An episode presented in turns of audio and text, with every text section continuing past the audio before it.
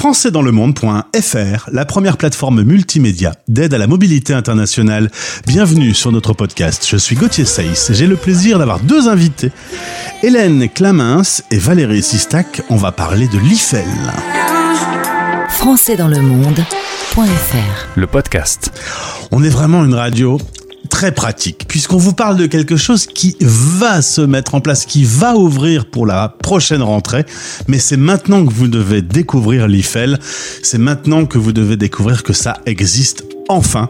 Voici donc euh, la découverte de l'IFEL, un lycée français en ligne. Pour en parler, mes deux invités sont là. Alors l'une est sous le soleil de Tunisie. Hélène, bonjour. Madame la Bonjour. directrice générale, s'il vous plaît, au sein de l'IFEL.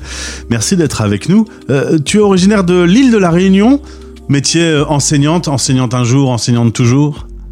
Absolument, absolument. J'ai grandi et j'ai commencé à exercer à l'île de la Réunion et euh, ça fait quelques années que ma famille et moi-même sommes partis à l'étranger. Alors, euh, au point de ne plus savoir où t'es allé dans le monde.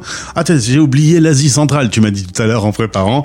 Il y a eu euh, l'Europe, il y a eu les Émirats, il y a eu les USA. Donc, cette euh, période en Asie centrale qui t'a laissé de très bons souvenirs et aujourd'hui en Tunisie, c'est merveilleux de découvrir le monde et ses cultures.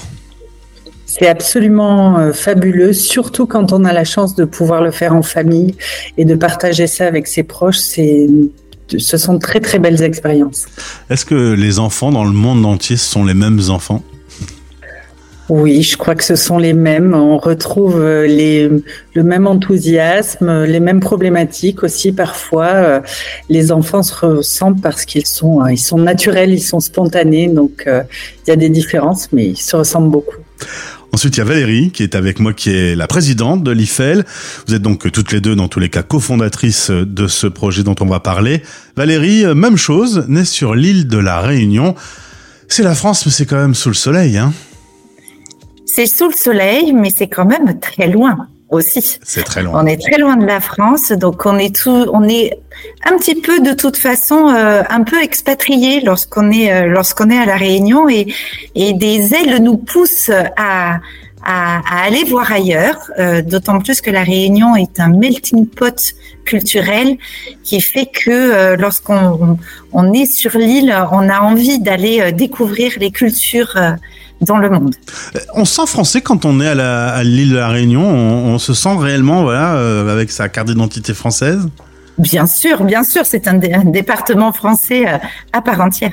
Mais je veux dire, quand on voit ce qui se passe dans le territoire, dans la vieille France et tout ça, on se dit que c'est c'est le même pays quand même.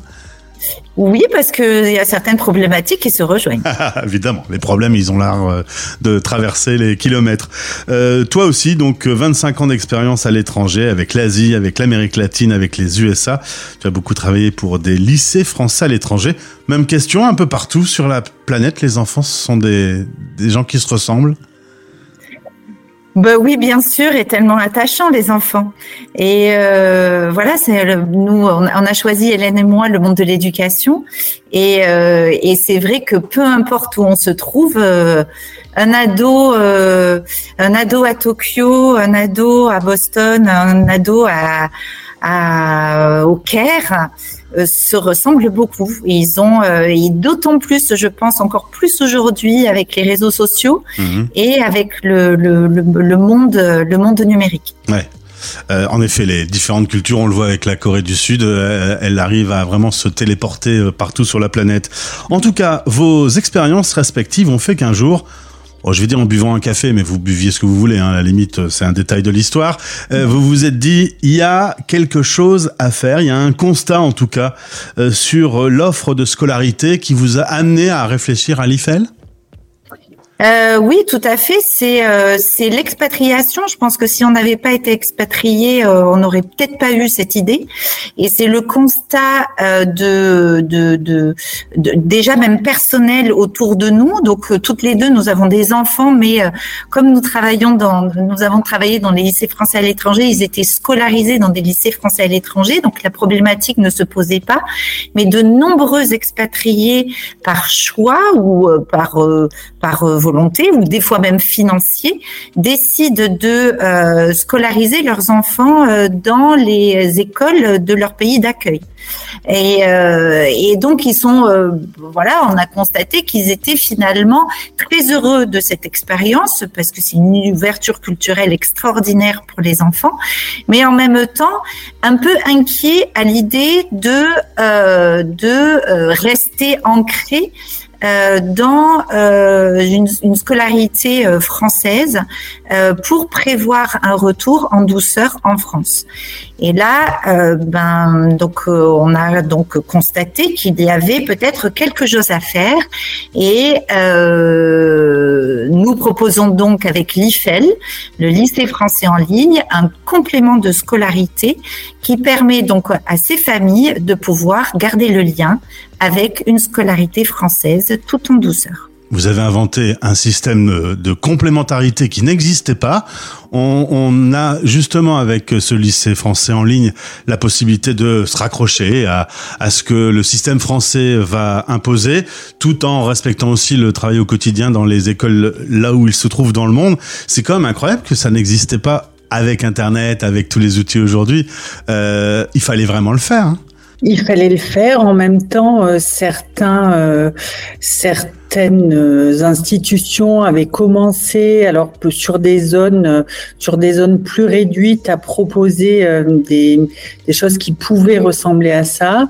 C'est vrai que nous, au-delà du, complément de scolarité basique, on a eu aussi envie de créer un espace où les enfants pouvaient se retrouver, c'est-à-dire que l'IFEL fonctionne comme un établissement scolaire avec des classes, des petits effectifs un professeur principal, euh, des activités culturelles, euh, des réunions parents-professeurs. Euh, voilà, parce que c'est pour nous, en tout cas, primordial d'offrir aux enfants, certes, la possibilité de garder le lien avec l'éducation nationale française, mais aussi de s'épanouir parce que euh, c'est parfois compliqué quand on est euh, euh, lors d'une première expatriation ou lorsqu'on est expatrié dans une ville qui n'est pas une capitale et qu'on est un petit Français de se retrouver un peu seul. Et, et au début, c'est pas facile de, de se faire des camarades, des copains d'échanger.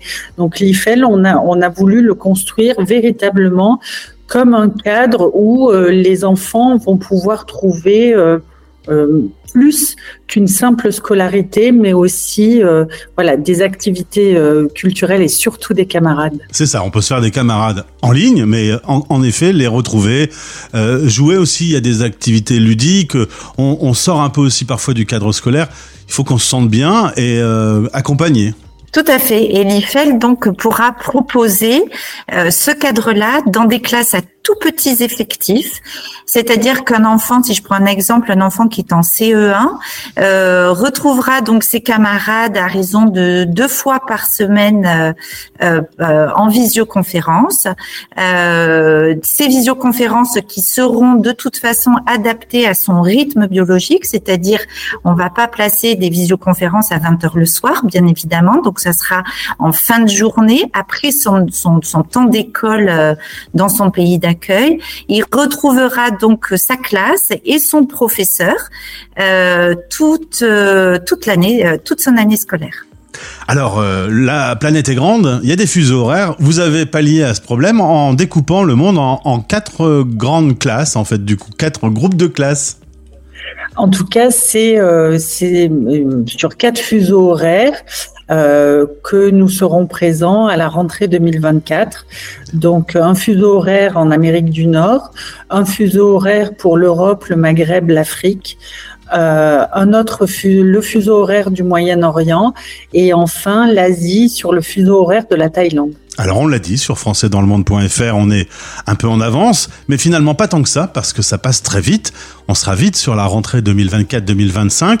Comment ça se passe concrètement pour ceux qui nous écoutent, qui se disent c'est génial, il manquait l'IFEL, ça y est, ça existe. Comment je fais pour euh, entrer en contact avec vous et pour inscrire l'enfant? Euh, Il y, a des étapes de validation, par exemple, je suppose? Alors, une des conditions pour pouvoir euh, s'inscrire à, à l'IFEL, c'est euh, d'avoir une assez bonne maîtrise du français. Donc ça, alors ça nous paraît assez évident euh, puisque nous sommes là, nous, nous, nous, parlons aux Français dans le monde, mais euh, certains Français dans le monde sont expériés depuis très longtemps avec des enfants finalement qui ne parlent plus le français. Donc euh, l'admissibilité, la, on va dire, de pour pour l'IFEL, c'est principalement de parler le français et euh, de, de, le maîtriser assez bien. Nous allons de toute façon organiser des, euh, des rencontres avec les familles euh, pour, euh, pour pouvoir en parler euh, selon le profil de l'enfant. de là où il a été scolarisé, quel est son niveau, etc. En tout cas, je suis à peu près certain qu'il y a des parents qui sont en train d'écouter et de se dire mon Dieu, c'est génial. Euh, et c'est sans doute sur euh, Français dans le monde qu'ils l'ont entendu euh, pour la première fois, puisque vous démarrez votre communication maintenant. Oui, absolument. On a des réseaux sociaux qui sont déjà actifs. On a un site, lifel.org, où euh, les, parents qui sont intéressés peuvent avoir tous les renseignements. On a essayé que ce site soit le plus exhaustif possible. Euh, les parents peuvent prendre rendez-vous sur le site, peuvent s'inscrire à nos futurs webinaires. On a un prochain webinaire euh le 6, le 7 et le 8 février à des horaires différents pour correspondre justement à ces mmh. différents fuseaux horaires et permettre aux familles de s'inscrire, de s'inscrire avec leurs enfants. Voilà. Et, euh, et, mmh, tout le processus de, d'inscription est également détaillé sur le site. Nous attendons tous les francophones intéressés. Eh bien c'est parti, les classes se préparent. Pour en savoir plus, le lien vers le site officiel est disponible dans ce podcast. Merci Valérie, merci Hélène. C'est une super idée. Je suis certain que ça va super bien se passer. Vous enverrez les enfants au coin quand même, euh, s'ils sont passage? On n'envoie jamais les enfants au coin, Gauthier, jamais. Bon, de toute façon, il n'y a pas de coin, alors comme, ça, l'affaire, elle est résolue. Merci euh, à toutes les deux, belle idée, euh, content d'en avoir parlé sur notre antenne aujourd'hui. À bientôt, bon courage, bon développement. Merci beaucoup, au revoir. Français dans le monde.fr